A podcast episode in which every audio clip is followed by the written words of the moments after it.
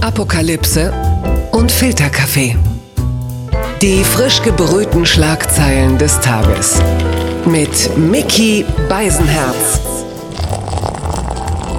Einen wunderschönen Montagmorgen und herzlich willkommen zu Apokalypse und Filterkaffee, das News Omelette.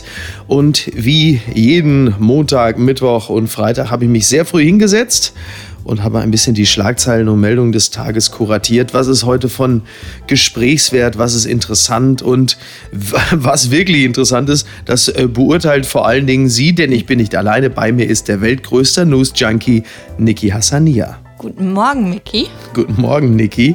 Sag mal, ich las äh, heute Morgen eine Meldung von einer Haiattacke in Australien und bis dahin denkt man ja, gut, okay, Haiattacke, jetzt alles nicht so, ja, ist halt so, wie es ist. Oh, da ist einer gestorben, ja, kann man nichts machen. Und dann lese ich plötzlich, das ist äh, in Kingscliff, äh, noch genauer im, im Salt, Salt Valley. Es ist genau da, wo wir bzw. ich immer im Januar in Australien im Hotel bin und da schon baden war. Ich werde nie wieder baden gehen. Oh nein. Ich habe mir auch gedacht, ich konnte zum ersten Mal diesen Impuls verstehen von Leuten, die immer, wenn irgendwas vorfällt mit diesem Brand in Notre Dame oder so und dann so Urlaubfotos von sich vor dem Monument da äh, posten. Ja. Da konnte ich echt diesen Impuls verstehen. Aber da waren wir doch immer schwimmen und, und Mhm. ja, Ja. schrecklich. Ja, also kommen wir, also da gehen wir, wir gehen halt einfach nie wieder da baden. Aber wir kommen jetzt von dem äh, großen Weißen äh, zu dem großen Orangenen. Die Schlagzeile des Tages. Der Spiegel schreibt, Ex-Außenminister und Republikaner Powell will für Trumps Rivalen stimmen. Wenn Donald Trump in fünf Monaten erneut zur Präsidentschaftswahl antritt, wird er eine Stimme aus den eigenen Reihen jedenfalls nicht bekommen, die von Ex-Außenminister Colin Powell. Der richtete zudem einen eindringlichen Appell an seine Landsleute. Ja, Colin Powell, ne, kennt man ja noch, speziell auch in der George W. Bush-Administration, der hat halt jetzt gesagt, er hat beim letzten Mal schon Trump nicht gewählt und jetzt will er tatsächlich bei der nächsten Wahl im November, will er Joe Biden unterstützen, den Demokraten. Und äh, Colin Powell sagte über Trump, wir haben eine Verfassung, wir müssen die Verfassung respektieren. Und der Präsident hat sich davon abgewandt. Trump lüge die ganze Zeit. Ich hätte dieses Wort niemals für einen der vier Präsidenten, für die ich gearbeitet habe, benutzt. Ja, äh, hätte er nie gemacht. Gut, okay, die, gut, die Sache mit den Beweisen, dass Saddam Hussein Massenvernichtungswaffen hat. Ja, gut, okay, das schon, aber sonst. Er ähm, wusste es nicht, dass es falsch war. Er- Er hat so. Ja. Ja. Ähm, ich finde auch lustig, wie er so nochmal nachtritt. Ich habe schon das erste Mal nicht für Trump gewählt.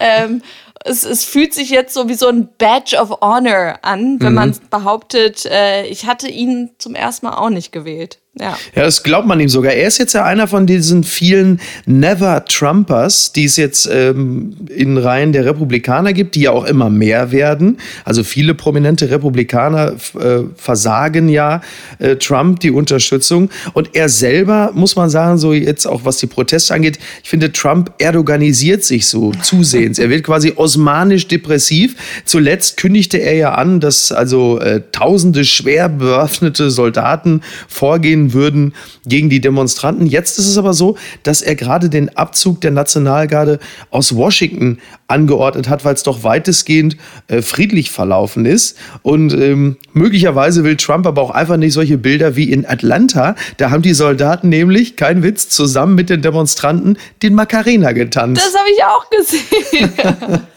Also, das ist, äh, das ist natürlich, das sind nicht die Bilder, die Trump äh, von sich in Amerika äh, sehen möchte, glaube ich. Wobei auch viele ähm, schwarze ähm, und Black Lives Matter Anhänger das auch kritisch sehen mit diesen äh, Stunts der Polizei Ja. oder, oder eben von der Exekutive, wenn sie da tanzen, Menschen umarmen, weil es sind dann alles Symbole und, und ich glaube, die Leute sind so misstrauisch mittlerweile und sind so, ja, Symbole sind nett und schön, aber handelt und macht jetzt was. Und Ja. ich, ich, ich weiß nicht, vielleicht kommt man doch zurück auf äh, den Artikel von dem klugen Autoren Tanehisi Coates, der in einem Atlantic-Artikel mal äh, Reparationszahlungen an schwarze Menschen gefordert hatte. Ja. Das wäre eine Symbolik, die auch mehr wäre als ein Macarena-Tanz. Ja, äh, würde allerdings die äh, finanzielle Bilanz von, von Trump äh, jetzt auch nicht unbedingt verbessern, muss man sagen.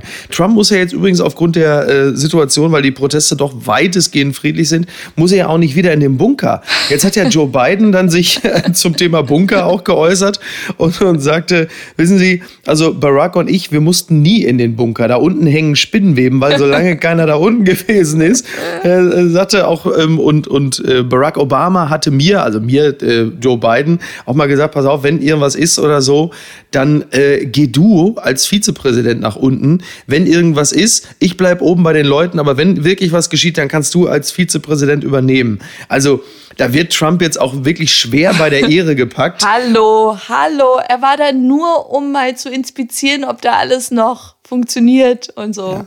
Ja, du hast absolut recht. Aber es ist interessant, jetzt hat Trump ja den Spitznamen, welcher ist es jetzt? Bunkerboy oder welcher ist es aktuell? Bunker Boy, Bunker Bitch Ja. äh, trendete auch zeitweise. Und das ist so schön zu sehen, wie er jetzt seine eigene Medizin schlucken muss, nachdem er für alle, wirklich äh, für alle Gegner einen, einen Spitznamen hatte. Sleepy Joe, Sleepy Joe, Crooked Hillary. Pocahontas für Elizabeth Warren, oh Gott, oh Gott. Ähm, Little Marco Rubio. Also wirklich viele bunte Namen. Und jetzt muss er für immer äh, mit Bunker Bitch leben. Ja, und das ist interessant, genau das, was du sagst, die eigene Medizin, denn äh, es, es wendet sich vielleicht zum Ende seiner Amtszeit alles dann gegen ihn, was ihn auch aufgebaut hat. Ne? Dieses Stilmittel der Spitznamen Crooked Hillary, aber halt eben auch Dienste wie Twitter oder Snapchat, äh, die sich gegen ihn wenden. Äh, für Facebook Zuckerberg wird es auch langsam schwierig, weil die Mitarbeiter aufbegehren und sagen, du musst jetzt auch langsam mal was tun. Und wer bei Twitter in der Twitter-Suchleiste den Begriff Racist eingibt, landet bei Richtig. Trump. Donald Trump. Also ähm, ist, die wollen es jetzt allerdings dann auch äh, wirklich, wirklich wissen. Ist aber auch nochmal so ein Upgrade zu vorher, was war das? Idiot? ja, ach so, bei Google, ne, wenn man bei Google Idiot eingegeben hat, ja. Kam auch Trump, ja, schön. Die gute Nachricht des Tages. Ja, die gute Nachricht des Tages ist, es gibt weltweit Demonstrationen gegen Rassismus und Solidaritätsbekundungen mit der Black Lives Matter Bewegung. Das ist gut. Aber das hat äh, die unterschiedlichsten Folgen, über die würden wir jetzt mal kurz sprechen. NTV meldet, Demonstranten versenken im Hafen von Bristol Sklavenhändlerstatue. Ja, also die Protestmärsche sind also unter anderem halt eben auch in britischen Städten zu finden. Und äh, bei Protesten, ähm, bei denen auch Zehntausende beteiligt waren, holten Demonstranten in Bristol die Statue von Edward Colston vom Sockel, weil der Wohltäter auch mit Sklavenhandel Geld verdiente. Und ähm, das ist äh, interessant, denn es, es geht unter anderem, glaube ich, in Brüssel der Statue von Leopold II. ging es irgendwie ähm, auch an den Kragen. Und es wurde auch der Sockel, und da geht es natürlich dann sehr weit, der Sockel einer Statue von Winston Churchill mit Racist äh, beschmiert. Und das ist natürlich auch interessant. Also, ähm, wer, wer wird dann demnächst noch vom Sockel geholt, Niki? Ich weiß es nicht, aber ich, ich muss gestehen, diese Kolonialdenkmäler, ähm, also da kann man noch nicht mal sprechen von, ey, das ist jetzt nur ein Trend und in zehn Jahren ist Robert E. Lee wieder cool. Ja. Äh, sollten wir wirklich vermeiden. Und äh, die sollen die Dinger runternehmen und in irgendeinem Museum noch, noch verwerten. Aber dass sie wirklich riesig groß äh, über, über der Bevölkerung Ja. äh, da angeleuchtet werden, das ist echt geschmacklos und, und bitter. Man fragt sich ja auch, warum die überhaupt so lange gestanden haben, oder? Total. Du denkst dir so, Ja. ja, good job, now, 2020. Ja, und jetzt kommen wir natürlich, jetzt kommen wir natürlich auch zu einer, einer relativ äh, ambivalenten Geschichte, denn äh, nicht nur in in in USA oder in Großbritannien, sondern natürlich auch in Deutschland gab es Demonstrationen, bei denen ähm, zwar einige die Masken getragen haben, aber es waren halt dann wirklich Zehntausende. Ähm, und Abstand wurde dort natürlich nicht gewahrt. Und ähm, das Stichwort Aerosole und so werfe ich da mal kurz in den Raum.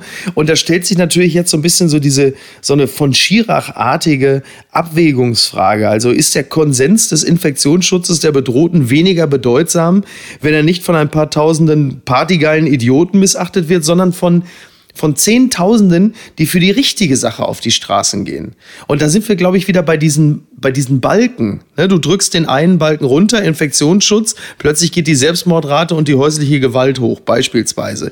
In diesem Falle auch. Du setzt dich für die richtige Sache ein, also dafür, dass POC und Schwarze künftig ein besseres Leben haben, setzt aber damit bis zu einem gewissen Grad natürlich auch die Corona-Restriktionen außer Kraft. Es wird in Zukunft auch schwer, auch für Merkel, also es ist ja eigentlich, es ist ja eine Art Superspreading-Event gewesen oder mehrere. Ich glaube, wir befürworten das alles inhaltlich, aber du musst natürlich bedenken, das sind auch Bilder, die ausgesendet werden an die Leute, die über Wochen oder jetzt Monate hinweg ihren Betrieb nicht aufrechthalten konnten, die äh, finanziell in die Krise gestürzt sind oder sonstige Probleme hatten oder auch Opfer von häuslicher Gewalt wurden. Auch die sehen das. Also was bedeutet das für die Corona-Maßnahmen in den nächsten Wochen? Spahn hat sich ja auch dazu geäußert und gesagt, ey Leute, geht bitte nicht demonstrieren, weil äh, äh, wir haben das jetzt so gut durchgezogen mit dem Abstand halten und tatsächlich, wenn man sich die Bilder vom Alexanderplatz angeschaut hat, da schlagen echt so zwei Herzen in der Brust. Mhm. Das eine ist so, wow, wie viele da sind, wie toll das ist. Tolles Zeichen. Auch so wichtig. Ja. Und dann denkst du dir so, ey, wie war es auch mit Stay the fuck at home? Ja, ganz ge ja, genau. ähm, ja. Echt schwierig. Ja, ja, total. Ja, da ist es schon ein bisschen einfacher. In, in Halle haben so ein paar Willis demonstriert, äh, also offensichtlich äh, Rechte, und die haben dann skandiert. Sie wollten wohl sagen White Lives Matter, was inhaltlich auch schon, naja, gut. Aber sie haben da immer nur White Lives Matter und es klang so, als hätten sie protestiert für weiße Fahrstühle. White Lifts Matter. So kann man es also auch machen. Naja. Das hat mich überrascht. Zeit Online meldet, Niedersachsen schickt Schweden-Rückkehrer in Quarantäne. Ja, in Schweden breitet sich das Coronavirus weiter aus. Als erstes deutsches Bundesland hat Niedersachsen deshalb Einschränkungen für Rückkehrer beschlossen. Also das heißt, wenn man aus Schweden zurückkehrt, muss man zwei Wochen in Quarantäne. Denn in Schweden gab es in den vergangenen sieben Tagen mehr als 50 Infizierte pro 100.000 Einwohner. Und man weiß ja mittlerweile, dass das schwedische Modell im Sinne des Infektionsschutzes jetzt nicht unbedingt vorbildlich ist. Was der ähm, Chefepidemiologe Schwedens Anders Tegnell ja auch eingestanden hat jetzt, also sehr selbstkritisch umgegangen, dass man doch hätte mehr Maßnahmen umsetzen müssen am Anfang ähm, fand ich echt interessant und beeindruckend, dass man auch so einen Fehler eingestehen kann. Ja. Ähm, zeigt Größe. Aber ähm, ja, die Schweden werden jetzt eh von auch den Nachbarländern gemobbt. Äh, Dänemark und Norwegen sind jetzt wohl für alle äh, europäischen Länder geöffnet. Außer die Schweden, die dürfen da nicht rein. Herzlichen Glückwunsch. Verlierer des Tages. Promi-Flash, na endlich können wir diese Seite auch mal zitieren, äh, meldet Plus-Size-Model entsetzt, Hotel verbietet dicke Gäste. Ja, diese Richtlinien sorgen für einen Skandal bei der Plus-Size-Community. Übrigens nicht nur da. Ein Designer-Hotel in Cuxhaven sorgte mit einem besonderen Hinweis auf seiner Website für Unmut. Es will an dicke Menschen kein Zimmer vermieten, weil die teuren Möbel zu filigran seien. Ja, und dann hat die Plus-Size-Bloggerin Tanja Marfo alias Kurvenrausch äh, sich sehr entsetzt davon gezeigt, weil sie, ja, also ist ja klar, warum sie sich entsetzt gezeigt hat, wobei sie, sie sagte, als dicke Frau, Moderatorin und Body Positivity Aktivistin erschüttert sie mich jedes Mal, wie okay es immer noch ist, dicke Menschen aufgrund ihres Aussehens zu diskriminieren. Und dann sagt sie, sie könne es zwar verstehen, dass die Betreiber darauf hinweisen, dass das Mobiliar nur ein gewisses Gewicht tragen kann, aber was sie als besonders schlimm empfunden habe, dass es auch noch ein Statement gab von der Hotelleitung, die es eher als diskriminierend empfindet, so einen Anblick ertragen zu müssen. Oh, wow. Da muss man sagen, das ist allerdings äh, wirklich schwierig. Übrigens habe ich mir das Mobiliar mal auf der Seite angesehen. Es ist wirklich ausgesprochen hässlich. Man würde theoretisch der ganzen, der ganzen, dem ganzen Mobiliar ab, wenn man da quasi als humanoide Abrissbirne einfach mal reinkäme und das Innendekor. Es ist wirklich nicht schön, das muss man sagen. Aber das geht nicht so, das kannst du natürlich wirklich nicht machen. Vor allem auch so wirklich nicht zeitgemäß. Also wenn man äh, davon spricht, äh, wie die Sitzabstände in Flugzeugen heutzutage sind, wo, wenn die Gäste reinkommen und ich da jemanden sehe, der ein bisschen übergewichtiger ist und es mir wirklich für alle Beteiligten leid tut, ähm, denke ich mir, der Trend sollte eigentlich nach mehr Platz sein ja. und nicht, wir suchen jetzt nur äh, Size Zero Gäste, bitte. Ja, man muss ja jetzt nicht zwingend äh, dick sein anstreben, aber dass man den Anblick dicker Leute nicht ertragen kann, äh, das halte ich wirklich äh, für, für ich, Also ich sage, PTS, das ist ein dicke Ding. Mich haben sie auch schon diskriminiert.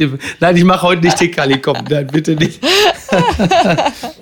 Papala Paparazzi. Also das ist meine Lieblingsmeldung des Tages. Blick.ch meldet, sein Freund starb nach spirituellem Ritual in Spanien. Pornostar nach Krötengiftparty verhaftet. Es gibt den spanischen Pornostar Nacho Vidal. Ich habe natürlich nie von diesem Namen gehört. Ähm, der wird verdächtigt, Schamane eines ein mystischen Krötenrituals zu sein. In seinem Haus ist ein Mann ums Leben gekommen. Er hatte im Haus des Sexdarstellers Krötengift geraucht. Das heißt, dieser Nacho Vidal hat im letzten Jahr eine Party gemacht und unter anderem einen Fotografen als Freund da gehabt.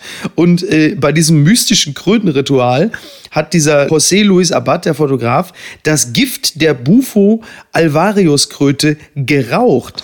Kurz darauf ist er gestorben. Und kurz darauf entstand Covid-20. Was zur Hölle? ja, dieses Gift, äh, diese, diese Kröte, auch bekannt als Colorado-Kröte, enthält dann halluzinogene Substanzen. Es ist komplett verrückt, muss man sagen. Also als Pornodarsteller mit Klöten hat er nie ein Problem gehabt. Kröten sind, also es ist, es, es, das Klötenritual hat immer funktioniert. Ähm, hei, hei, hei, hei. Also das ist ja wirklich, das ist Wahnsinn. Oder klingt, wie eine, klingt eigentlich schon wieder wie eine eigene Netflix-Doku, oder? the, the Frog King. Ja, das ist wirklich. Nee, Moment, das war ein Märchen. The Nächstes Toad King, Thema. genau, nächstes Thema. Komm, egal. Twitter, 280 Zeichen Wahnsinn. Ja, also der Hashtag Attila Hildmann wird nie wieder aufhören zu trenden.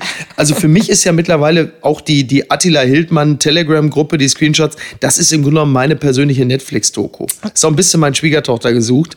Und ähm, er ist mittlerweile so antisemitisch unterwegs, dass selbst Xavier Naidu sich mit Grausen abwendet und äh, hat dann unter anderem jetzt eine Umfrage in seiner Telegram-Gruppe gepostet. Wer finanzierte den Holocaust? Die Japaner, die Zionisten oder die Araber? Echt auch noch so Multiple Choice? Ja, Multiple Choice. und äh, du ahnst die Antwort, die Top-Antwort hätte Werner Schulze-Erdel gesagt, aber ich muss sagen, immerhin 6% sagen die Japaner. fand ich. und das fand ich auch gut. Und das nächste auch sehr gut. Welche dieser Personen bekamen keinen Orden der zionistischen Geheimloge Binnerei Brit? Angela Merkel, Helmut Kohl, Richard von Weizsäcker oder Attila Hildmann. Die Auflösung kommt von ihm selbst. Er sagt, richtig, ich bekam nie und werde niemals einen bekommen oder annehmen, aber Merkel, Kohl und Weizsäcker bekamen den höchsten Orden von Benai Brit und das, ich sag's die ganze Zeit nicht. Ich habe mich sehr gefreut, von dem Herr Pritz das, den Ort bekommen zu haben. Ich habe alles mitgenommen. Aber ich werde, ich werde die geheimen Spender des Ordens nennen. Das ist doch wirklich alles. Also okay, du, du kennst mich, du weißt, dass ich immer für den Bösewicht route. Ja, das stimmt. Als die Sache mit diesem korrupten Schiedsrichter damals war, wie ist der Robert? Heutzer, Heutzer. Ja. ja. Ich, äh, ich habe abends mir gewünscht, dass er durchkommt damit. Ja. Dieses, oh, hoffentlich kommt kommt er irgendwie frei. Oder Karate Kid habe ich geguckt ja. und habe nicht für Mr. Miyagi und den ja. hässlichen Daniel geroutet, sondern für das Cobra Kai Studio. Kommt zum Punkt. Ich will damit sagen, ich hoffe, dass der Typ, wenn alles vorbei ist, dass Attila Hildmann ganz groß rauskommt. So richtig okay. erfolgreich. Irgendwie neue Müsli-Bars oder irgendwas verkauft. Okay, okay, ja. gut. Dann machen wir jetzt hier einfach Feierabend. Mir reicht's für heute. Eins noch zum Schluss. Wusstest du, dass Mel Gibsons Vater gestorben ist? Mit 101 Jahr. Übrigens, und das wird dich total überraschen. Der Vater von Mel Gibson, weißt du, was der Vater von Mel Gibson war? Was? Sehr, sehr katholisch und hochgradig antisemitisch. Und ich sehe, du bist genauso überrascht wie ich. Yikes. Ja, also dann schönen Montag und. Bau eine Kirche, Mickey. Dann bist du alt. Genau. Und am Mittwoch ist äh, Eva Schulz an dieser Stelle und wir freuen uns sehr. Yay! Tschüss. Ciao. Apokalypse und Filtercafé ist eine Studio Bummens Produktion mit freundlicher Unterstützung der Florida Entertainment. Neue Episoden gibt es jede Woche montags, mittwochs und freitags. Überall, wo es Podcasts gibt.